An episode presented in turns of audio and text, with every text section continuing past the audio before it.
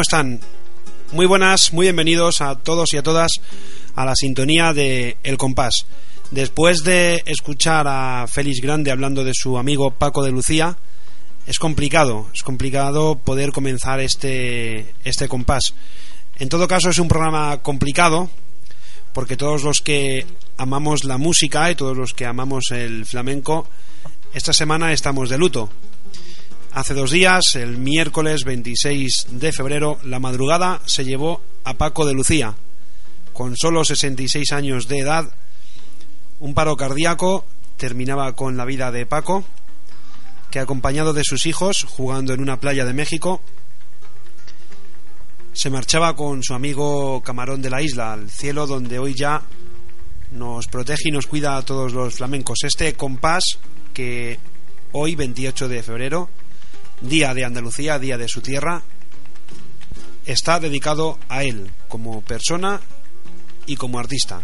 Este compás va por ti, maestro.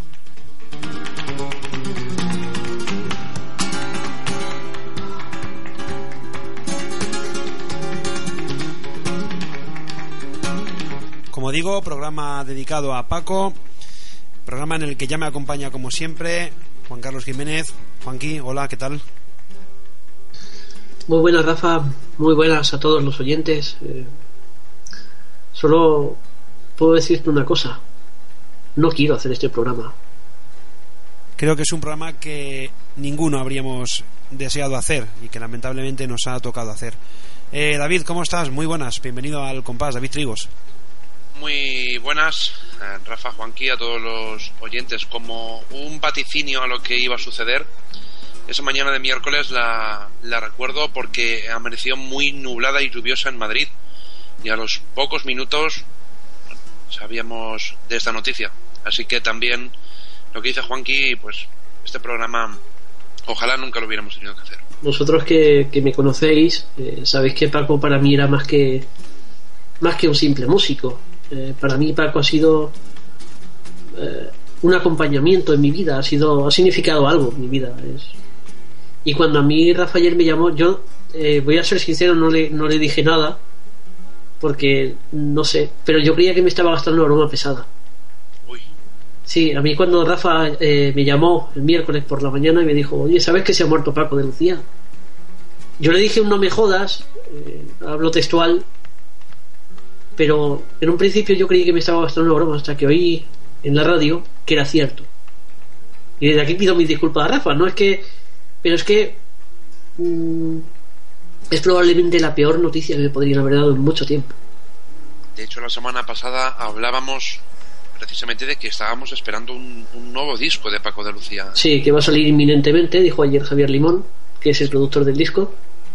Va a salir en poco tiempo. Un disco de copla.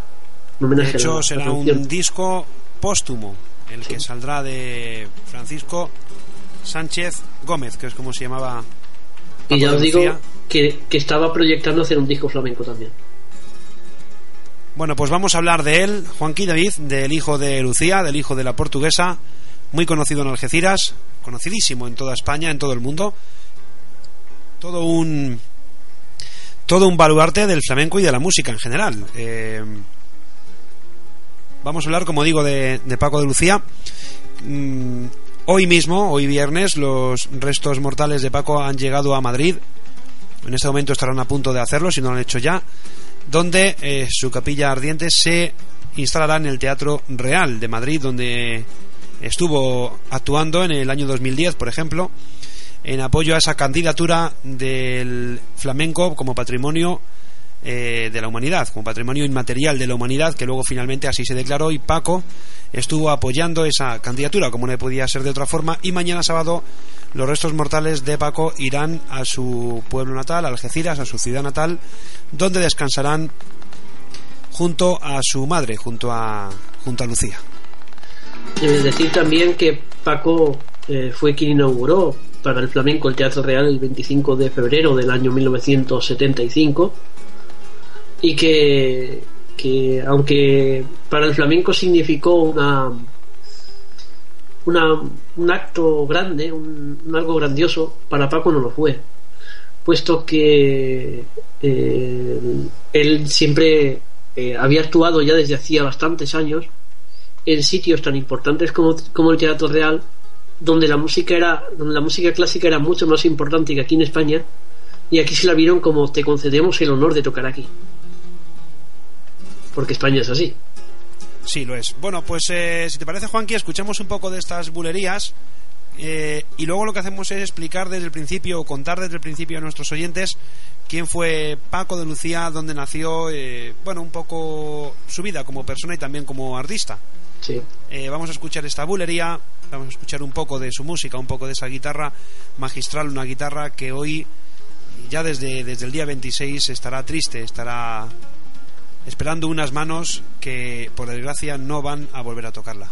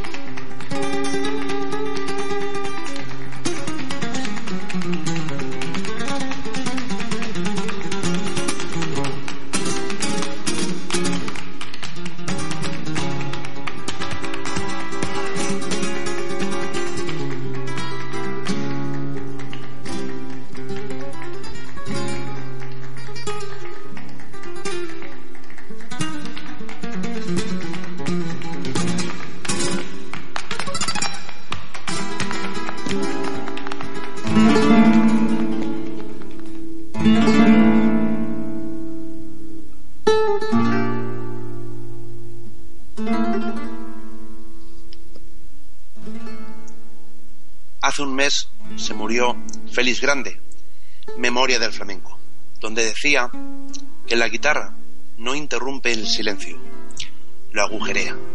Sin la música, que también es memoria y viceversa, vivir sería un error.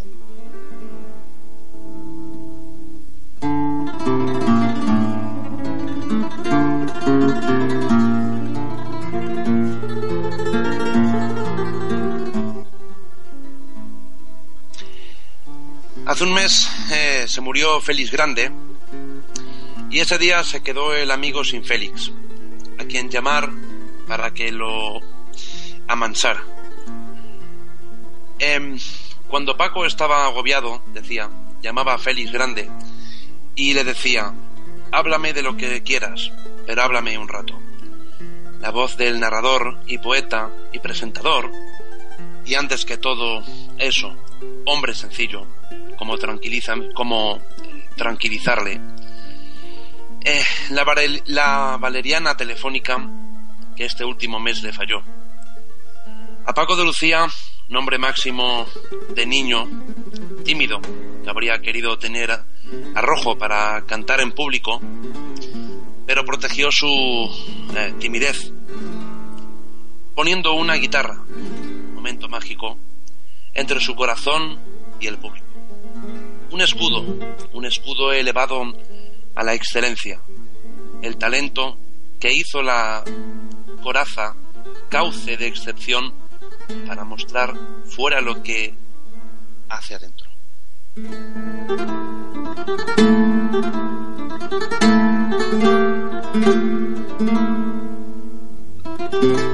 Bueno, Juan Carlos Jiménez nos va a hablar de la figura de Camarón, es un estudioso de, Camarón, perdón, de Paco de Lucía, bueno, también de Camarón, pero en este caso hablamos de Paco. Eh, Juanqui, ¿dónde nació Paco? Eh, bueno, ¿quién, ¿quién fue en definitiva este, este genio que desgraciadamente nos dejó hace dos días? Paco de Lucía, Francisco Sánchez Gómez, que no Gómez, sino Gómez, porque su, su madre era portuguesa, eh, nació el 21 de diciembre de 1947 en Algeciras, en, el número 29 de la, perdón, en el número 10 de la calle San Francisco, a las 10 de la mañana. Eh, su madre había intentado abortarlo porque ya tenía muchos hijos, ya tenía otros cuatro, y, se había tomado unas, unas cosas que se tomaban algunas vecinas y tal, algunos productos raros, y, y contaba a su hermana María que ella recomendaba mucho esa, esa cosa que se tomó porque dice que salió el niño más bonito que había visto nunca. Eh, como bien ha leído nuestro compañero David, era un tipo muy tímido. Era, era timidísimo, era eh, una persona pues que, que, no le gustaban las entrevistas, que sabía que sabía él quién era, pero pero él él reivindicaba, reivindicaba para sí a su persona, que la separaba del, del artista, como, como vamos a ver en el corte que nos va a poner en un momento Rafa, cuando le sea posible.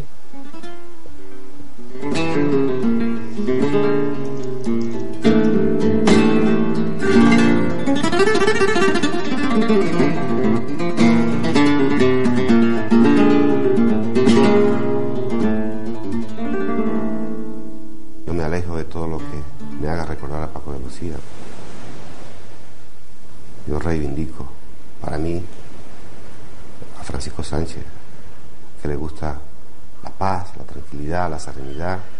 Todo eso es incompatible con convivir con Paco de Lucía.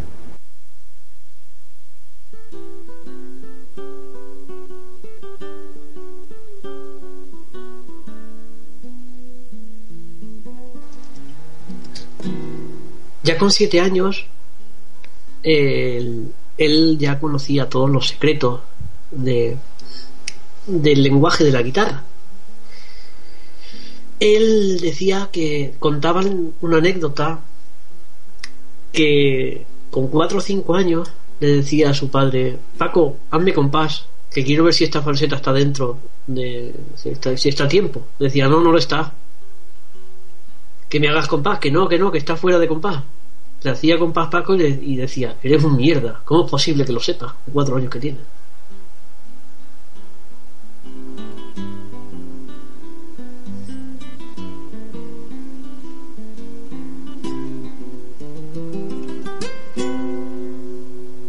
y eso mm, eso ya marcó eh, de hecho él ya dice en, por, en otro corte que tenemos por ahí nos cuenta que la primera vez que él cogió la guitarra él ya sabía él ya conocía el, el lenguaje simplemente tuvo que aprender a poner los dedos él ya sabía cómo era el flamenco porque lo había, lo había mamado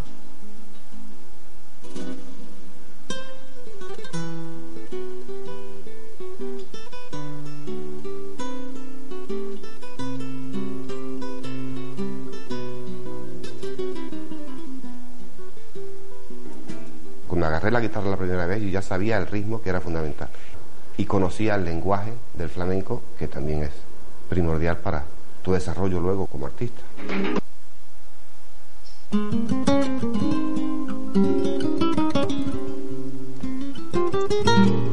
vamos a oírle en estas alegrías con eh, que fue una de las últimas cosas que, que- tenemos de Paco. Estas alegrías acompañando a, a en su último disco de estudio a Miguel Poveda. Esto se llama Serafín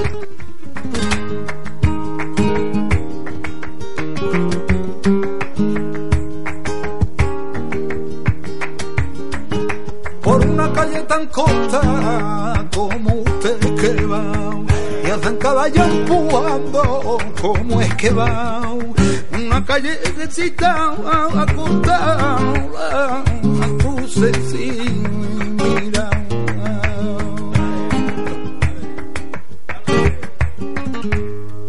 Feliz el primo feliz, feliz,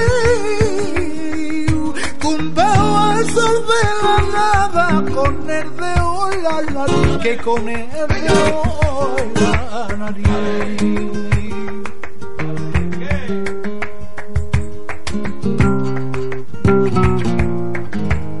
Mal flotaba por los bares náufrago en la capital y que más flotaba por los bares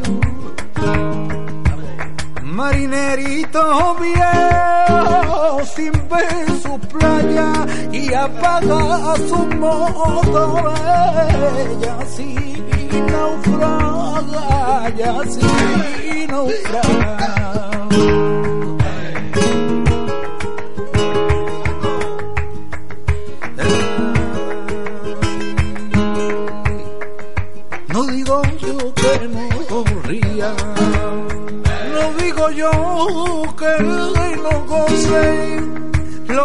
Pido es que baila musiquita de coche.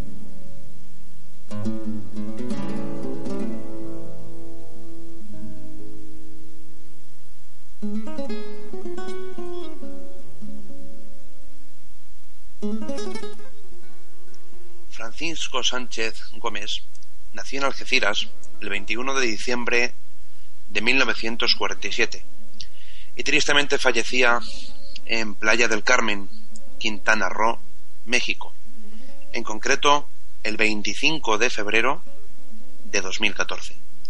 De nombre artístico Paco de Lucía, fue un compositor y guitarrista español del flamenco. Recibió, entre otros muchos galardones, el Premio Nacional de Guitarra de Arte Flamenco, la Medalla de Oro de al Mérito de las Bellas Artes en 1992, la distinción honorífica de los Premios de la Música en 2002 y el Premio al Príncipe de Asturias de las Artes de 2004. Fue doctoris, doctor honoris causa por la Universidad de Cádiz y además una distinción concedida en mayo de 2010. Aunque casi toda su obra se desarrolla en el flamenco, grabó algunos trabajos en otros estilos, como la música clásica, la fusión del flamenco con el jazz y otros estilos musicales.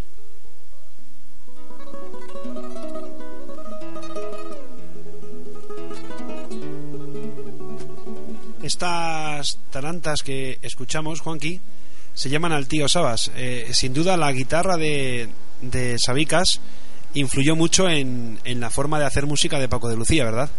Hasta tal punto influyó que eh, Paco de Lucía siempre eh, había sido un seguidor de la guitarra del niño Ricardo, hacía las cosas del niño Ricardo, hasta que eh, con, con muy poca edad, con 12 o 13 años, se fue a Estados Unidos con un con un ballet clásico y de flamenco, el ballet de José Greco, y conoció allí en Nueva York a- al maestro Sabicas.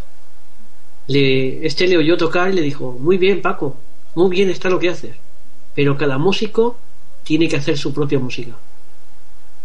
Eso le hizo a Paco eh, empezar de cero totalmente y solo lo que empezó a tocar desde entonces era propio.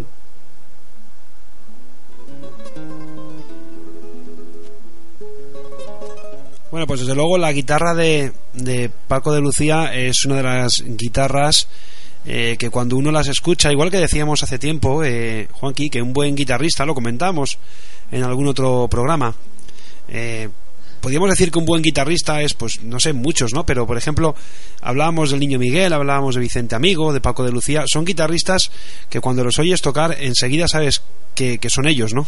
Sí.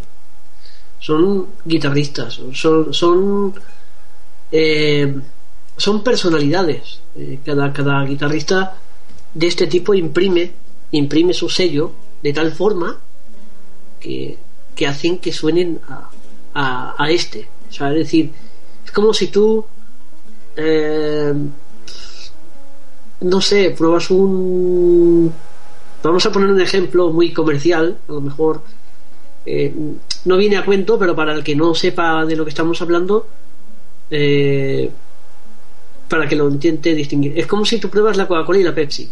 Tú sabes bien lo que es la Coca-Cola. Claro. Sí, sí. Bueno, Juanqui, eh, David, si te parece, amigos oyentes, y si os parece, lo que hacemos es escuchar a Vicente Amigo hablar sobre Paco de Lucía, sin duda un Vicente amigo que eh, también admiraba y admira y seguirá admirando al maestro Paco de Lucía. Como vas a oír ahora, eh, Vicente amigo es guitarrista gracias a Paco de Lucía. Vamos a escuchar a Vicente hablando de su gran amigo y su maestro Paco de Lucía. El momento en el que vi a Paco de Lucía por primera vez tenía tres años. Sí, sí los tenía. Sentí pues enamorarme de ese sonido. La verdad es que me marcó muchísimo. Aquello, por eso yo considero a Paco como, como, como mi padre. Aparte de mi amigo y mi, ¿sabes? Mi, el espejo eh, donde nos miramos los guitarristas.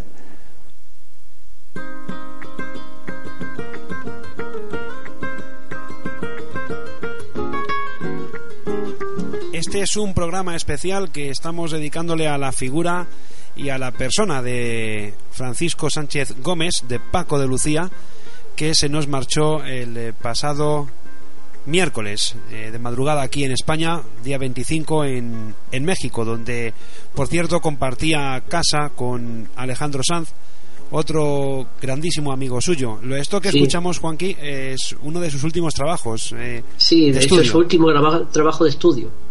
Eh, cositas buenas que grabó en 2004. Paco de Lucía, eh, mm, como ya he dicho, estuvo muy influenciado por, por, su, por la figura de su padre. El padre de Paco de Lucía fue quien le hizo ser guitarrista. De hecho, hay dos cortes que quiero que, que ponga seguidos tanto eh, quien, explica eh, explicando cómo era su padre eh, a lo que se dedicaba su padre y luego por qué Paco es guitarrista luego quiero explicar alguna cosilla más por ahí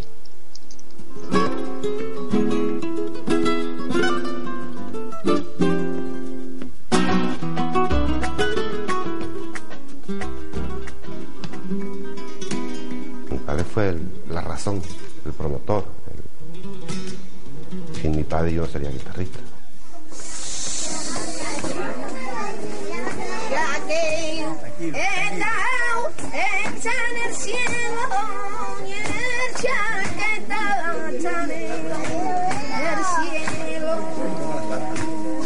Mi padre se buscaba la vida con la guitarra, con los flamencos, eh, en la juerga que es como vivían los flamencos en, aquella época. Y siempre amanecía, yo recuerdo a mi padre siempre con la guitarra, llegaba por la mañana, estábamos todos esperando ahí como los pajaritos esos en un nido a que llegue la madre con, con el gusano y le daba a mi madre 20 duros para el desayuno. Y un sueño de entre tú y yo terminaría y guardar el secreto que tú conmigo compartías. Te marchaste al te un día.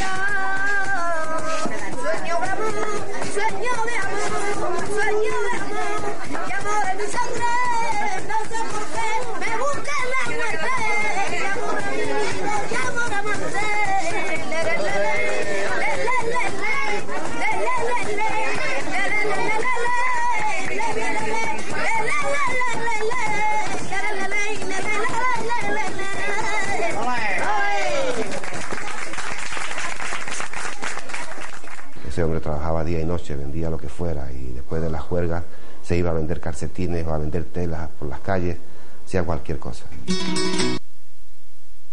Mi padre me sacó de la escuela cuando él vio que yo tenía posibilidades de, tocar bien la guitarra. Él me dijo un día, Paco, yo ya no te puedo pagar más los, ocho duros que, me cuesta la escuela. Así que eh, quédate en casa y por lo menos haz algo bien, por lo menos toca bien la guitarra. Y a fe que lo hizo, a fe que lo hizo, que tocó bien la guitarra durante más de, echando así cálculos, 55 años. Un hombre, eh, un hombre agarrado a, un, a una guitarra, un hombre que le dio vida, que le dio alma a la música flamenca, a la guitarra, a la música en general.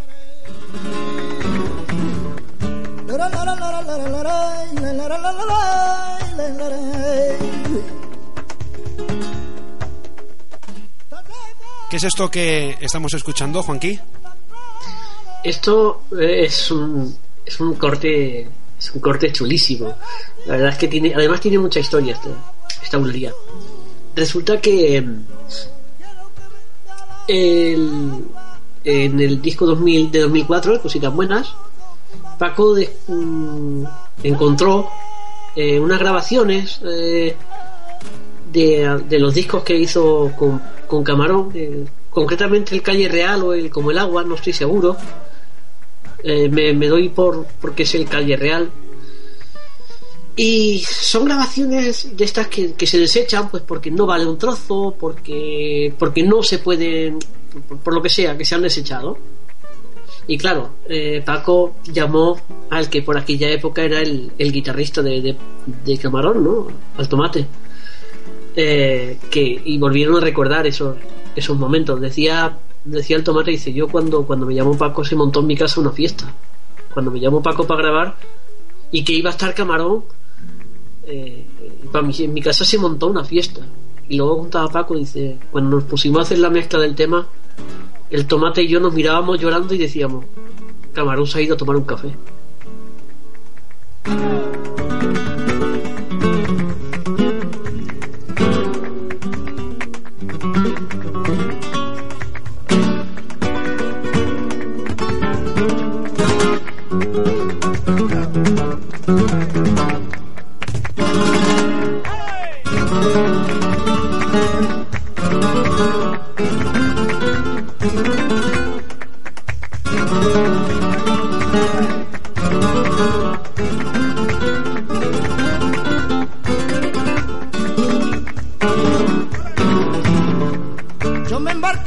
Vapor.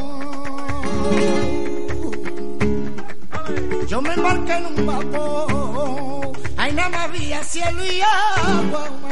¿dónde iba yo? Ahí nada más había cielo y agua. Maíta, ¿dónde iba yo?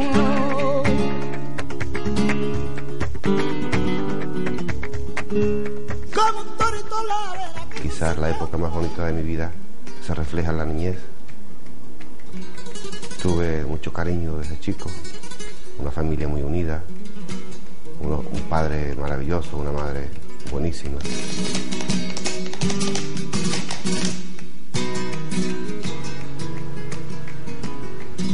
Un pueblo muy bonito, un pueblo donde había mucha gente graciosa, donde me reía mucho, donde era muy feliz. Esa niñez es la que sustenta mi, mi vida como hombre, como artista.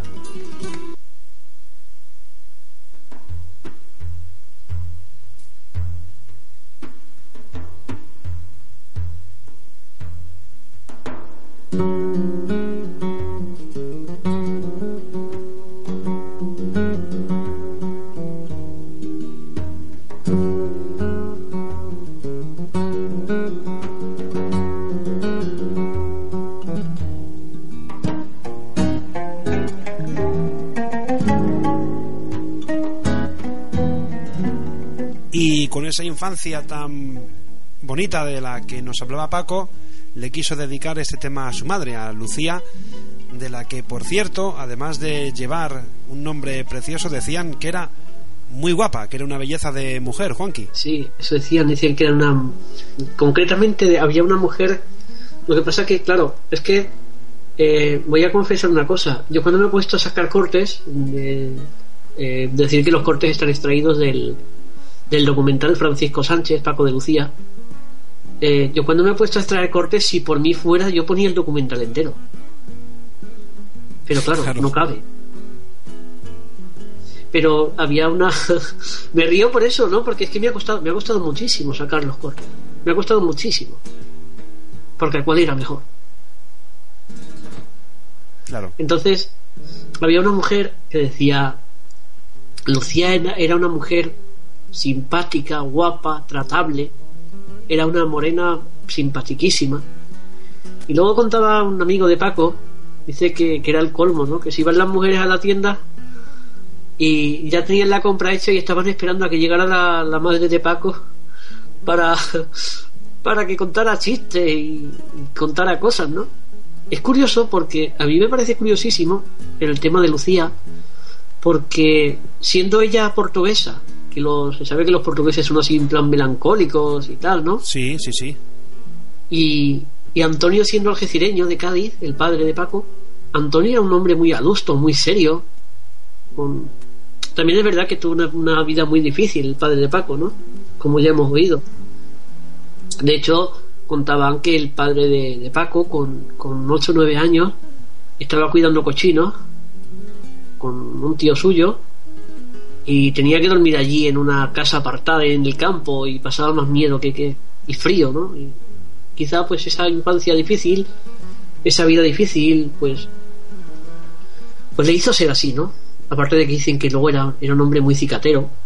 Eh, hay una anécdota del padre eh, que me, me apetece contarla, que eso no, no está en el documental, eso está en una, en una biografía. Contaba un amigo cuando cuando Paco de Lucía se compró su primer Mercedes, fue con un amigo suyo, le dijo, oye Victoriano, ¿qué, va- qué quiere, para qué quiere Paco un Mercedes? ¿Tú qué has sacado en ello? Qué difícil puede sacar el amigo de Paco del Mercedes de Paco, ¿no? Jo. Sí, sí. Era así, era tacaño hasta para eso, el padre de Paco, ¿no?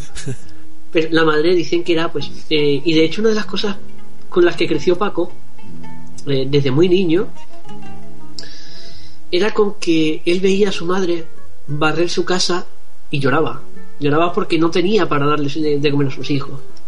Entonces él siempre creció, o sea, siempre vivió con el yo tengo que crecer para ayudar a mi casa.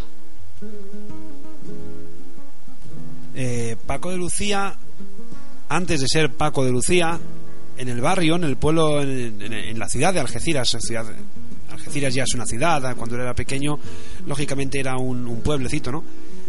En el barrio donde vivía Paco, era conocido como el hijo de la portuguesa.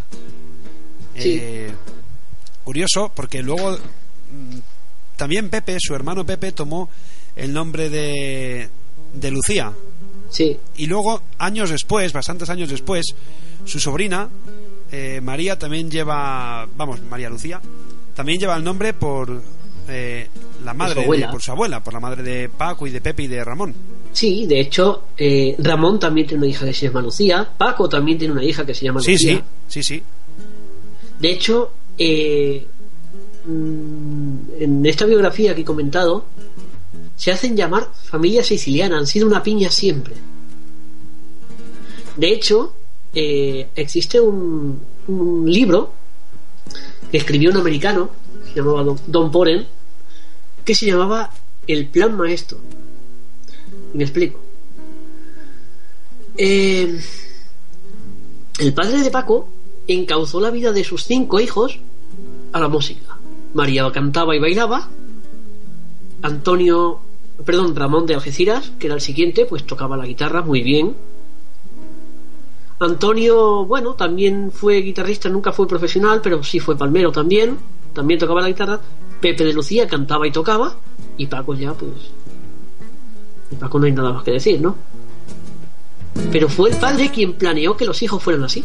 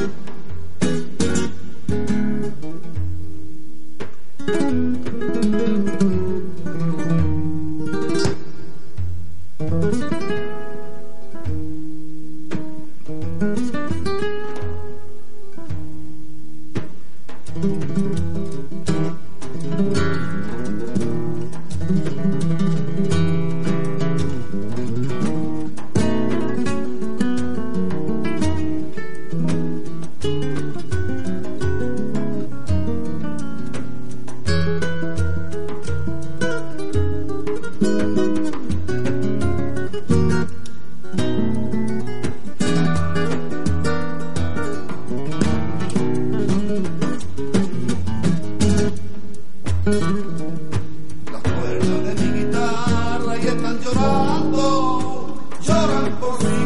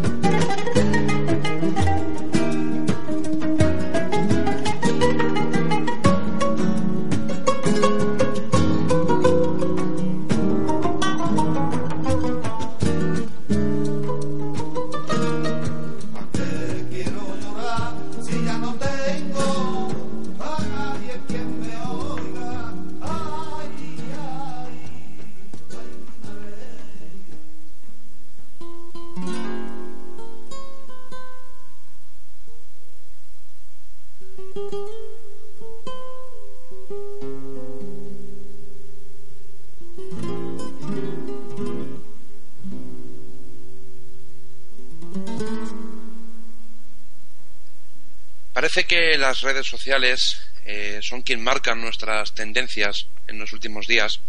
A los pocos minutos de saber la noticia del fallecimiento de Paco de Lucía, Twitter se convertía en un hervidero y Paco de Lucía conseguía varios trending topics.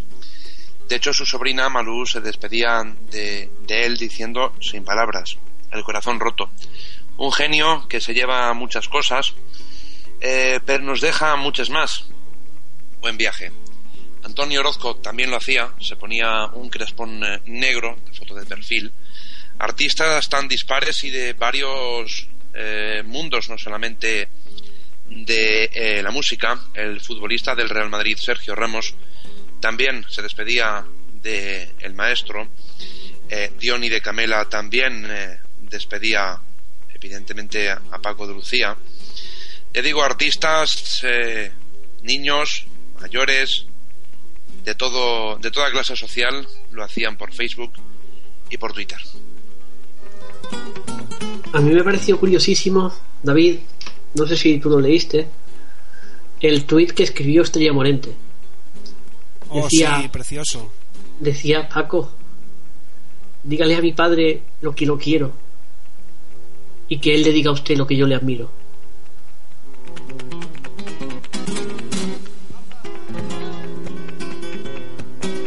Esta mañana, eh, o a- no, ayer, yo creo que fue ayer, cuando leí por Twitter, Juanqui y David, que alguien había publicado, no, no recuerdo quién exactamente, que Paco de Lucía, yo creo que fue un RT tuyo, Juanqui, eh, decía que Paco de Lucía fue eh, quien les enseñó a tocar la guitarra a los, eh, a los que hacían música pop en los años 80, a los del pop de los 80 de, de España. Pues muy probablemente. La, la, la música de Paco trascendió al flamenco. De hecho, eh, eh, las portadas de todos los periódicos. es que eh, voy a ponerme crítico y quizá no debería, ¿no? El día no, pero es que hay cosas que, que te llegan y te fastidian, ¿no? Eh, la prensa española lo tituló como bueno ha muerto Paco de Lucía un genio del flamenco y ya está. Pero claro cuando ves que Le Monde el New York Times Liberación Le Figaro el Corriere de la Sera y tantos y tantos y tantos y tantos periódicos eh, eh, extranjeros ensalzaban la, la, figura de- del maestro Paco ya no solo a nivel flamenco sino a nivel mundial con el tema del jazz de la música clásica de la y todo este tipo de música que hizo claro es aquello de ah es verdad que Paco de Lucía es muy importante. Señores, Paco de Lucía era español. A ver si vamos dándonos cuenta de, del potencial que teníamos aquí. Es que es curioso ver cómo Paco de Lucía se le ha querido siempre más fuera que aquí. Sí, sí. Eso duele. Eso, eso, eso es muy de España, ¿eh? de todos modos. Sí. Es un fastidio, la verdad es que es un fastidio. Y además, resulta curioso ver, lo, lo comentaba yo ayer por la tarde con un, con un compañero, con un amigo, cómo, eh, no sé, se muere, no sé, pues un otro cualquiera, un, un escalador o un futbolista, sin desmerecer al escalador al futbolista, y se fleta un avión solo para él. A Paco se lo trae en un simple avión comercial. En la bodega de un avión. Sí, sí. Sí, sí. Aquí, por ejemplo, Juanqui estaba leyendo. Perdón. Y lo siento, no, no, no es el momento ahora de hacer crítica, ¿no? Quizá no sea el momento. No, pero hay que hacerla cuando hay que hacerla. Y, y si, aunque digas no es el momento, pero es necesaria hacerla y hacerlo saber a los oyentes, pues, evidentemente está bien, está bien dicho. No es justo, no es justo lo que dices. Aquí estoy leyendo eh, a gente como María Toledo, Alejandro Sanz, Tomatito, por supuesto, eh, en Twitter, Estrella Morente, como hemos comentado antes.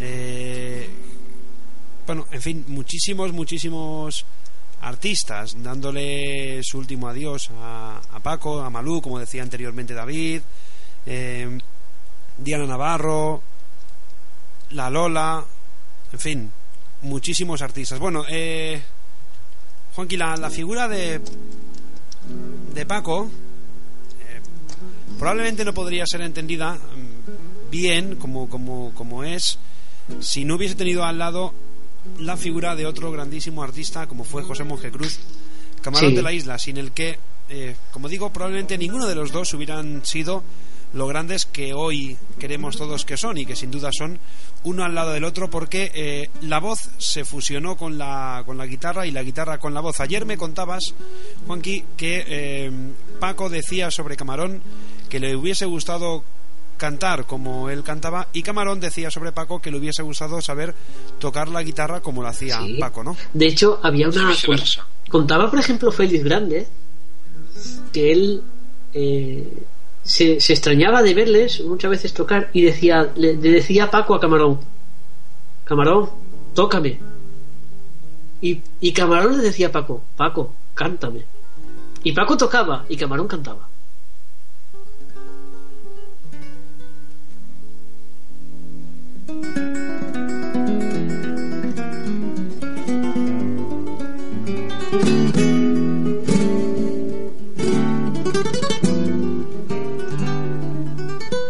Este tema que escuchamos precisamente se lo dedicaba a José, a su gran amigo José Monje Cruz, sin el que, mejor dicho, eh, del que por cierto a Paco siempre le quedó la espinita de no haberse podido despedir como, como él quería de, Sí.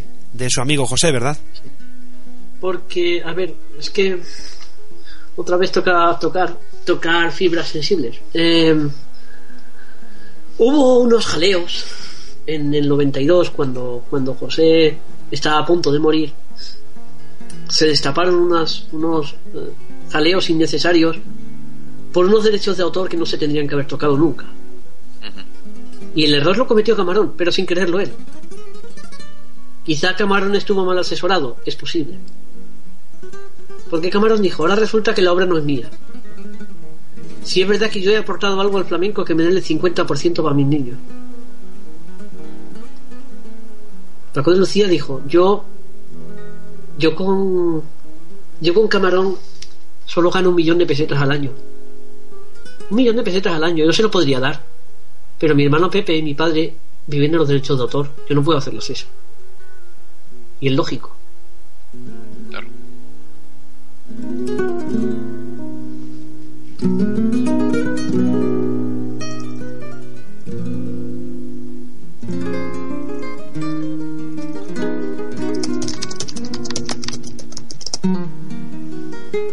Eh, y sí que es verdad que, que eso pues perjudicó a Paco. Paco perdió su inspiración. Cuando, cuando Camarón se le fue, Paco perdió un, un motivo de inspiración. Y, y, y la verdad es que es muy doloroso, ¿no? Por ejemplo, cuando Camarón murió eh, en el cementerio, según salía, alguien le dijo, ahí va el ratero ese. Bueno, escuchamos, eh, no, desde luego palabras, palabras, palabras duras, sin duda. Y que no procedían. Las que, las que recibió Paco de Lucía, eh, la verdad que palabras muy duras. Por cierto, hace poco eh, he escuchado al hilo de Camarón que el museo ya está casi, casi en total, en, vamos, en pleno apogeo y eh, que la Chispa ha donado un coche que conducía Camarón, ha donado camisetas, guitarras. Bien, parece que va a ser un grandísimo museo el que van a instalar en la isla, así que desde luego bueno, creo que todos los creo que todos los, los fans de Camarón eh, y del flamenco pues lo, lo agradecemos. Vamos a escuchar si, si les parece a Paco de Lucía hablando de su gran amigo José Monjecruz, Camarón de la isla. Cuando yo oí la cámara la primera vez, me impresionó. Yo no podía creer lo que yo estaba viendo. ¿no? Y desde ahí pues fue mi héroe para toda la vida. Aquí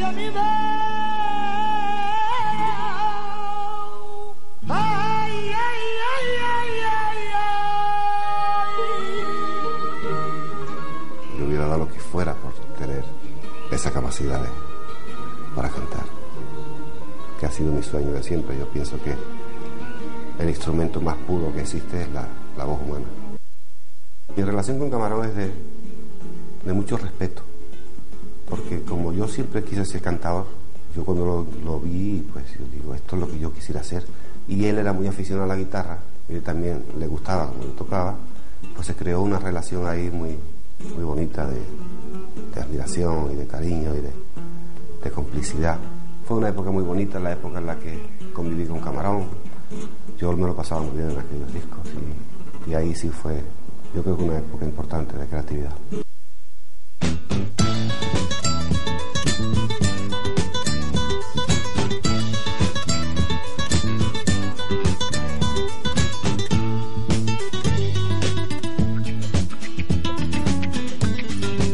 Es la guitarra Juanqui que hemos escuchado muchas veces.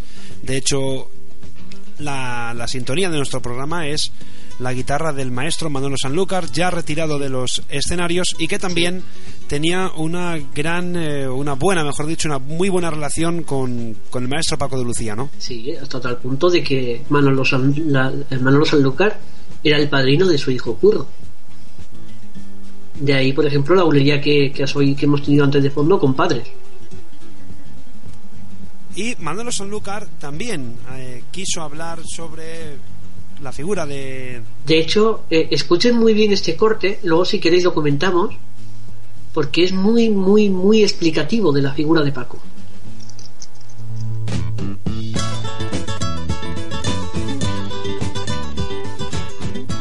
Casos excepcionales, se dan históricamente eh, muy pocas veces.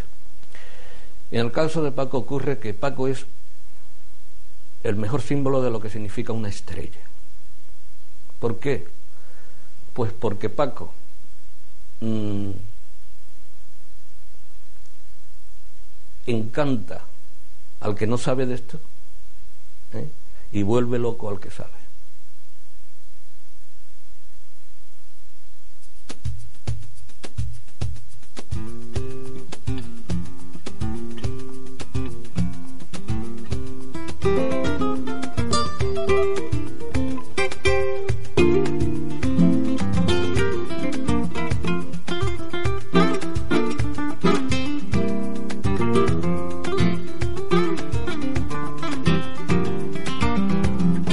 Grandísima definición, desde luego, la que hace Manolo sobre su compañero de profesión, sobre su amigo, sobre su compadre Paco de Lucía, ¿no?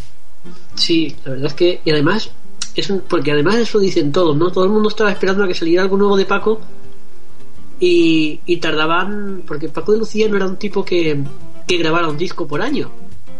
De hecho, hasta, hasta esas alturas, estábamos esperando, ya llevaba 10 años sin grabar un disco de estudio. Y el anterior tardó otros 6 años. Quiero decir, eh, Paco de Lucía graba cuando tiene algo nuevo que decir. Entonces, el guitarrista asimila lo que ha hecho Paco y es aquello de ¿qué va a hacer Paco ahora? ¿Y ahora qué va a hacer Paco? Y lo vuelve locos.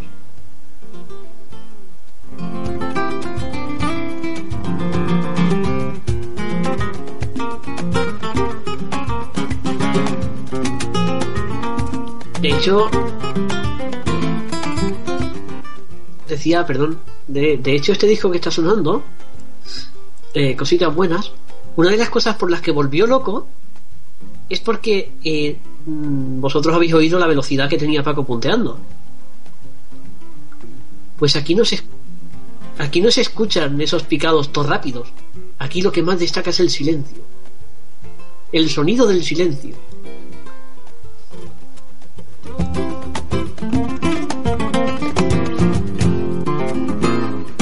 Sí, porque yo que soy un auténtico ignorante en, en estos temas y que me estoy acercando a la guitarra muy poco a poco y, y bueno, con mucha humildad por supuesto y tratando de aprender lo máximo posible, eh, el otro día, fuera de antena, le pregunté a Juanqui si los silencios también forman parte de la música.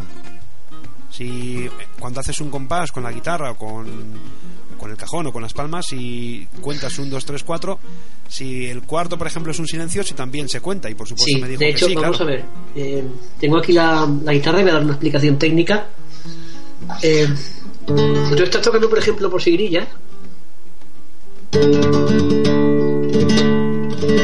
Un, dos, tres, cuatro, cinco. Un, dos, tres, cuatro, cinco.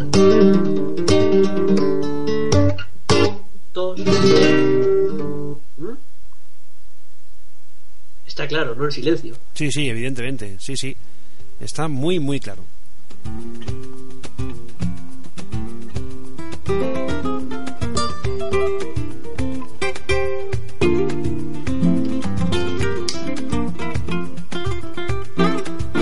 Paco de Lucía, en un principio.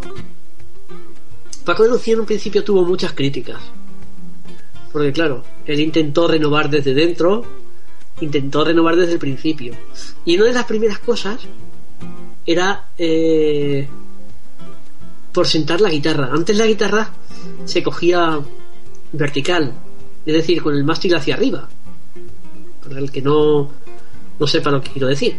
Es decir, tú la cogías hacia tu izquierda, o sea, apoyada en tu, en tu, en la parte izquierda de tu pecho, digamos, y con el mástil hacia arriba. ¿Por qué? Porque no podías, no hacía falta que movieras mucho la mano. Y coge Paco y le da por cruzar la pierna para estar más cómodo y sienta la guitarra. ¿Por qué? Porque adquiere más conocimiento. Entonces tiene que mover la mano. Eso nos lo va a contar el Laura.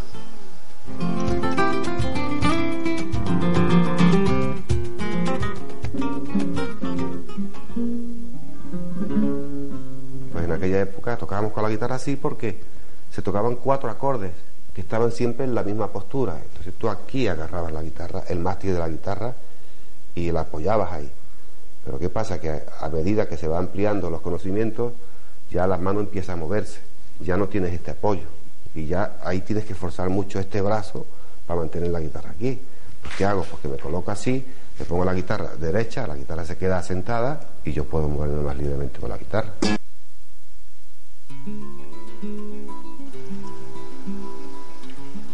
Y le, le pusieron de irrespetuoso porque claro, ¿cómo puede tocar con la pierna cruzada? Eh, eso es una falta de respeto al flamenco. Y... Pero al final lo hacen todos. Claro, eso te voy a decir, ahora es lo que más se ve.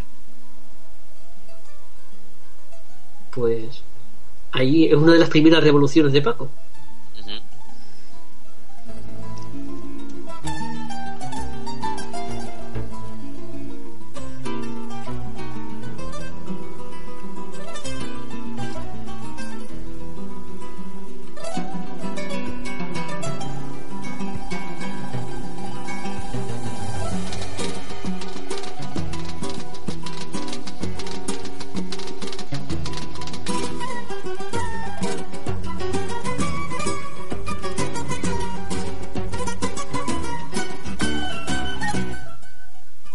Ujú. te quería preguntar, Juanqui, eh, esta conversación la tenía yo con, con Rafa estos días eh, al respecto de- del concierto de Aranjuez, ¿no? Que aunque no es no es eh, su tema original, ¿vale?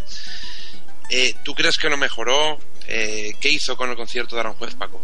Paco de Lucía mm, hizo una cosa que no habían hecho los, los guitarristas clásicos. Vamos a ver. Lo primero, tengamos claro, el concierto de la juez no es flamenco. Claro. Y hasta ahí estamos bien. Sí, hasta ahí hemos llegado, correcto. Paco de Lucía lo que hizo eh, es fijarse en que la música nacionalista española eh, la- la- le daba mucha importancia al ritmo. Lo que pasa que los guitarristas clásicos preferían antes una, una nota totalmente limpia y cargarse el ritmo de la canción. Entonces él lo que le hizo al concierto Aranjuez es darle más importancia al ritmo. De hecho, el primero y el tercer movimiento del concierto Aranjuez los aceleró.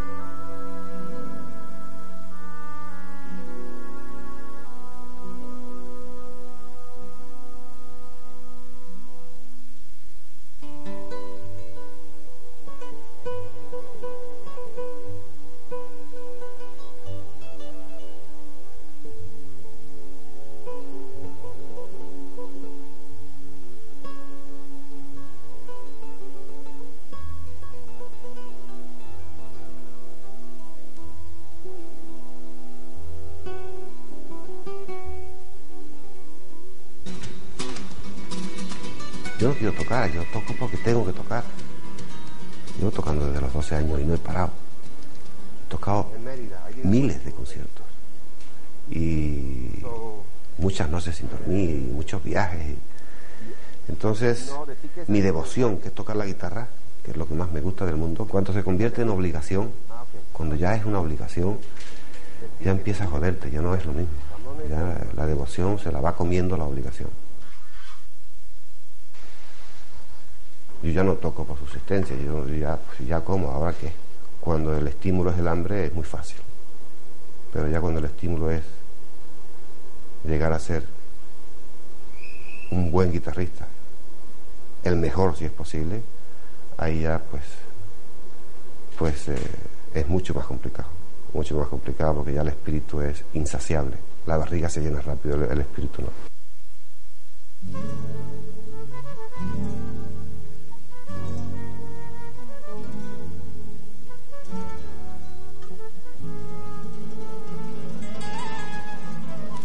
La barriga se llena rápido, el espíritu no. Qué gran verdad, Juanqui, David.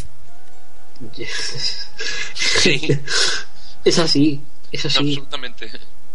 O sea, es decir, eh, tú cuando vamos a vamos a ver, tú cuando necesitas eh, cuando no tienes un chavo en el bolsillo, trabajas por lo que sea. Claro. Pero si encima ese trabajo te reporta ser como es Paco de Lucía, que y además lo que no dice Paco aquí es que encima tiene la obligación de hacerlo bien porque hay mucha gente que se fija hasta en sus errores.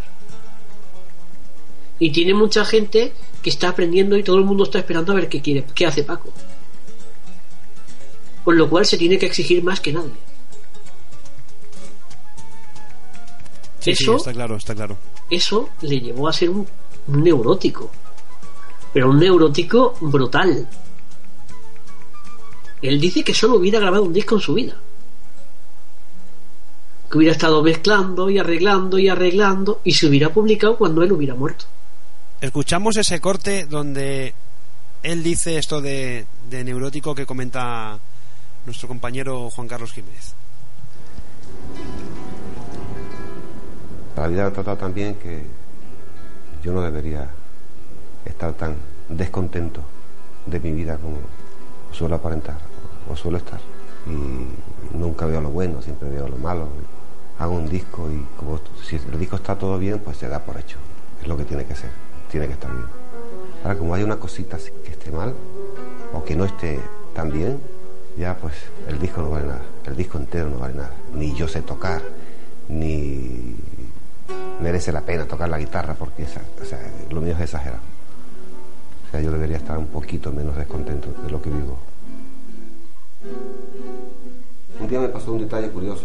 Iba yo en, el- en mi coche a jugar al fútbol y de pronto sonó alguien tocando la guitarra por alegría.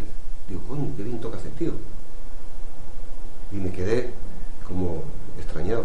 Y de pronto reconocí que era yo. Automáticamente ya dejó de gustarme. Ya empecé a ver, no, no, eso sí, está bien, pero no. O sea, yo soy una especie de enfermo en ese sentido.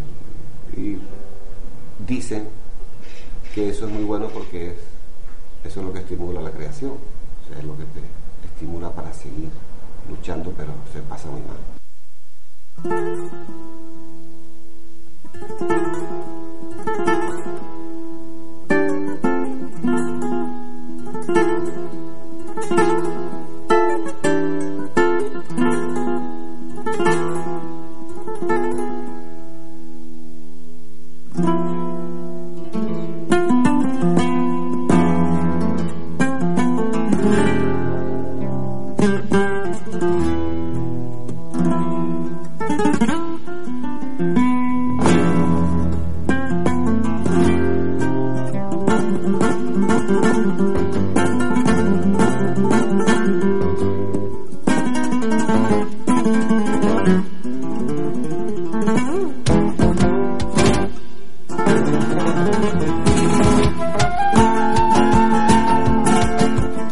Tú fíjate lo que dice, que escuchó a un tío tocando por, por alegrías y dijo, joder, qué bien toca ese tío, y resulta que era él.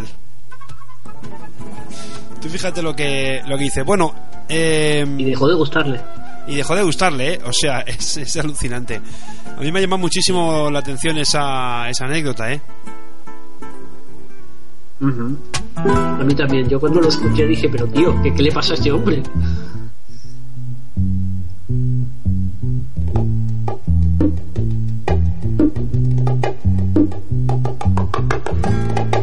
Este es uno de los temas más reconocidos y más eh, reconocibles de Paco de Lucía y que todos en algún momento han intentado tocar, han intentado interpretar y que si algún día yo puedo, y ya también lo intentaré, pero a mí me parece complicadísimo. Pero bueno, eh, Juanqui, Entre dos aguas es un tema desde luego que, que todo el mundo conoce y que marcó un antes y un después quizá, ¿no? Para Paco. Sí, eh, de hecho esto, esto se publicó en 1973 en el disco Fuente y Caudal, que era un disco muy flamenco. En ese disco pues hay siete cortes de flamenco del más tradicional. Y bueno, pues le faltaba un tema. Le faltaba un tema y, y se puso a improvisar. Estaba allí su amigo Carlos Rebato y estaba Ramón de. Se pusieron a improvisar con cuatro acordes, porque no tiene más, tiene cuatro acordes todo el tema.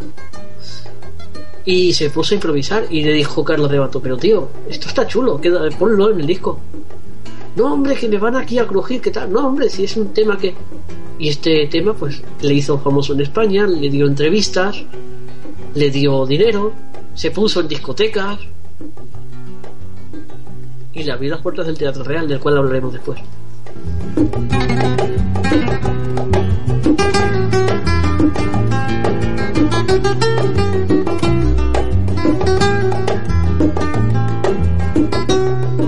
y de pronto sale un, disco, Fuente Caudal, en el que hay un, un tema que improvisé porque me faltaba un tema, porque era un disco todo muy flamenco. Y yo estaba en esa época con la improvisación, algo que no, que no, no era común en el flamenco. Porque es la primera vez que se metía un bajo y un bongo en un, en un disco flamenco, ¿no? Y a él no quería, le costaba mucho trabajo y faltaba un tema y digo, pues esto es bonito, mételo si es solamente una cosa en el disco. Y lo- se metió.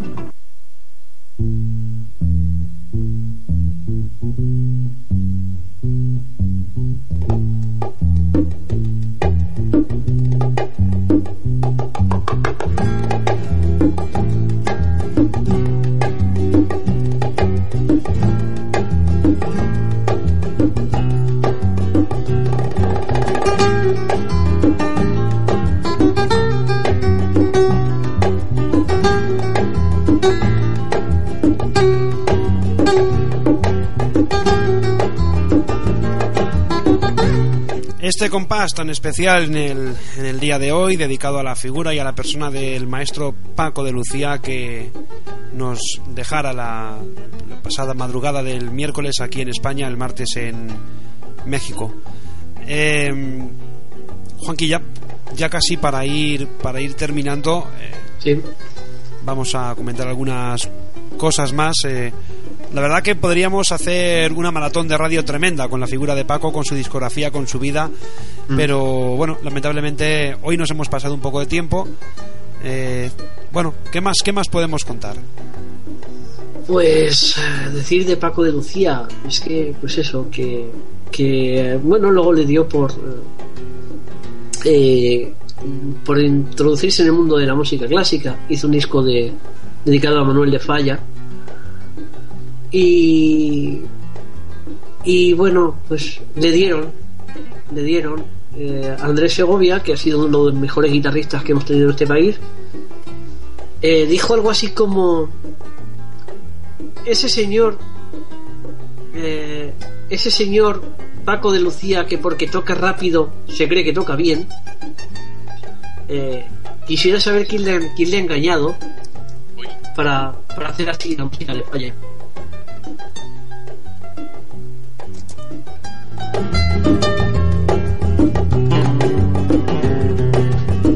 cuando curiosamente eh, cuando curiosamente Manuel de Falla eh, teniendo como base la música clásica porque era un músico clásico y tal pero tenía como como base el flamenco. Y eso está está ahí. El que haya oído la música de Manuel de Falla lo puede lo puede oír.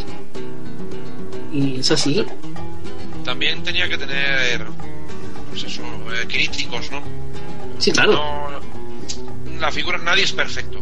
No. O sea, pero vamos, eh, dicen cosas que te quedas un poco sorprendido, por menos para mi, para mi gusto. Pero es curioso, David, porque sí que es verdad que después de haber roto las barreras que ha roto, ha sido, eh, hasta donde yo tengo conocimiento, el músico con el que más unanimidad ha habido. O sea, yo ahora mismo no, no conozco a nadie que no reconozca la maestría de Paco. Te puede gustar más o menos.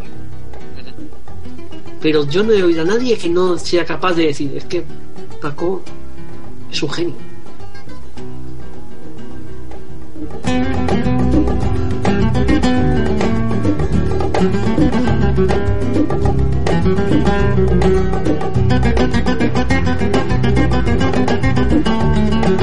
Vamos a escuchar en el siguiente corte, ya casi para terminar este compás del día de hoy, dedicado a Paco de Lucía, a Tomatito, Juanqui, hablando sobre los guitarristas, ¿no? Sí, habla sobre la influencia de, de Paco de Lucía sobre todos los guitarristas, ¿no? Y es así, ahora tú escuchas a cualquier guitarrista y, y ves, la, ves la influencia de Paco, pero es que la, la ves a leguas. Vale, pues vamos a, vamos a escucharlo enseguida.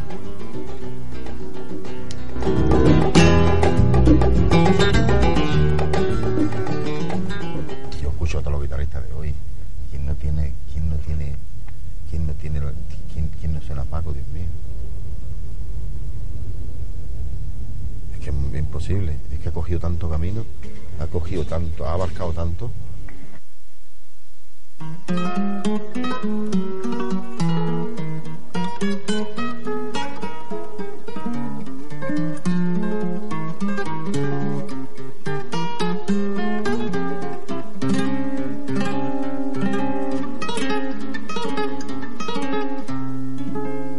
y el paño fino en la tienda, y el paño fino en la tienda, una mancha le cayó, una mancha le cayó.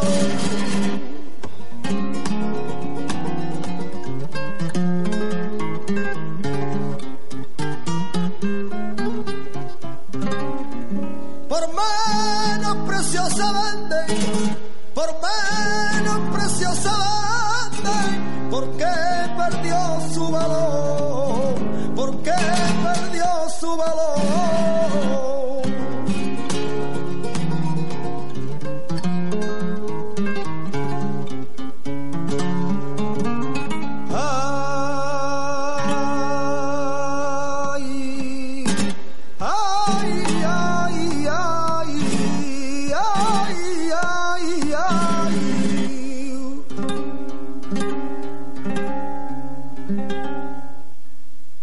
Escuchamos eh, a continuación, Juanqui, a un guitarrista, Rafael Riqueni. Sí. Eh, también habla guitarrista sobre... sevillano, un genio también. Eh, hablar sobre, sobre cómo, cómo conoció él la música de, de Paco. Esto me da un poco de vergüenza decirlo, ¿no? Pero lo voy a decir porque es la verdad.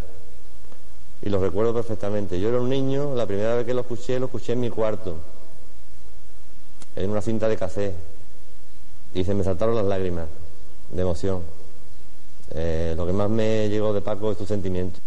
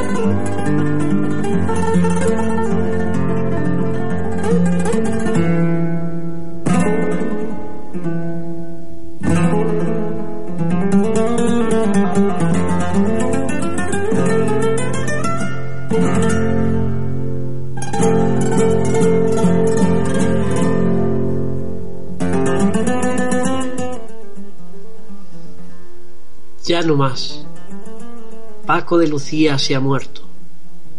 Ya no le escuchamos más. Echar sus notas al viento. Por tangos, por soleá, por tarantos y por tientos.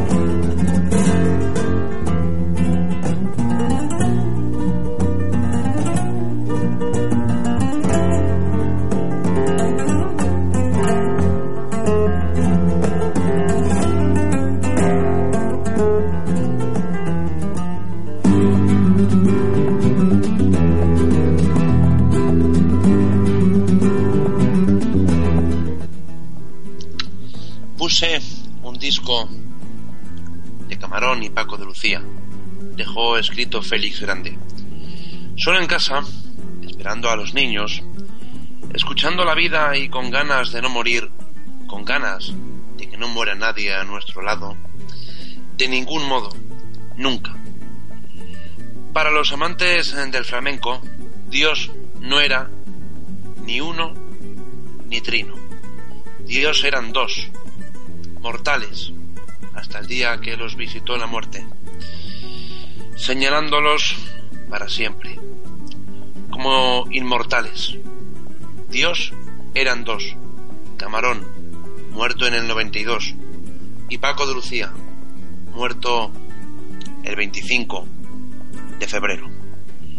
El hijo de la isla de San Fernando y el hijo de Lucía en Algeciras. El uno con el otro, el otro con el uno, juntos primero y después por separado, únicos. ¿Cómo van a llorar? Escribió José Luis Cano. ¿Cómo van a llorar vibrando, vibrando las falsetas en todas las, en todas las guerras? Hoy, dijo Javier Limón, han amanecido los flamencos huérfanos de faro que indique el camino.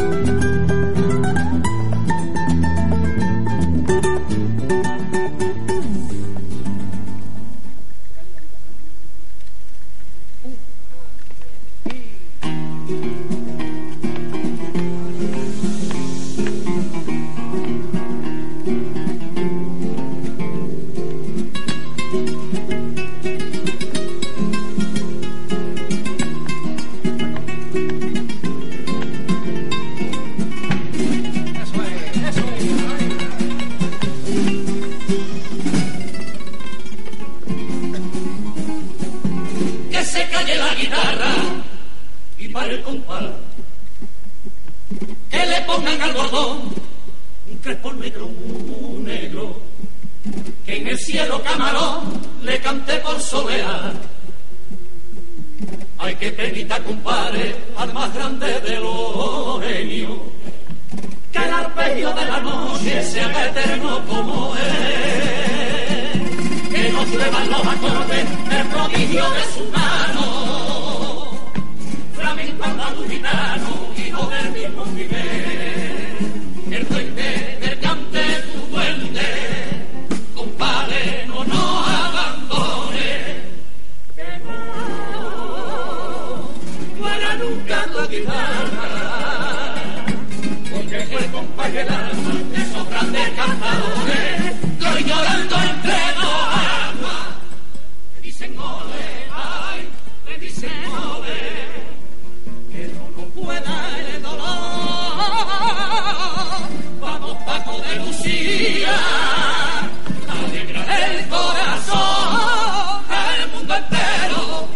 Y Andalucía. Hay que bailar las estrellas.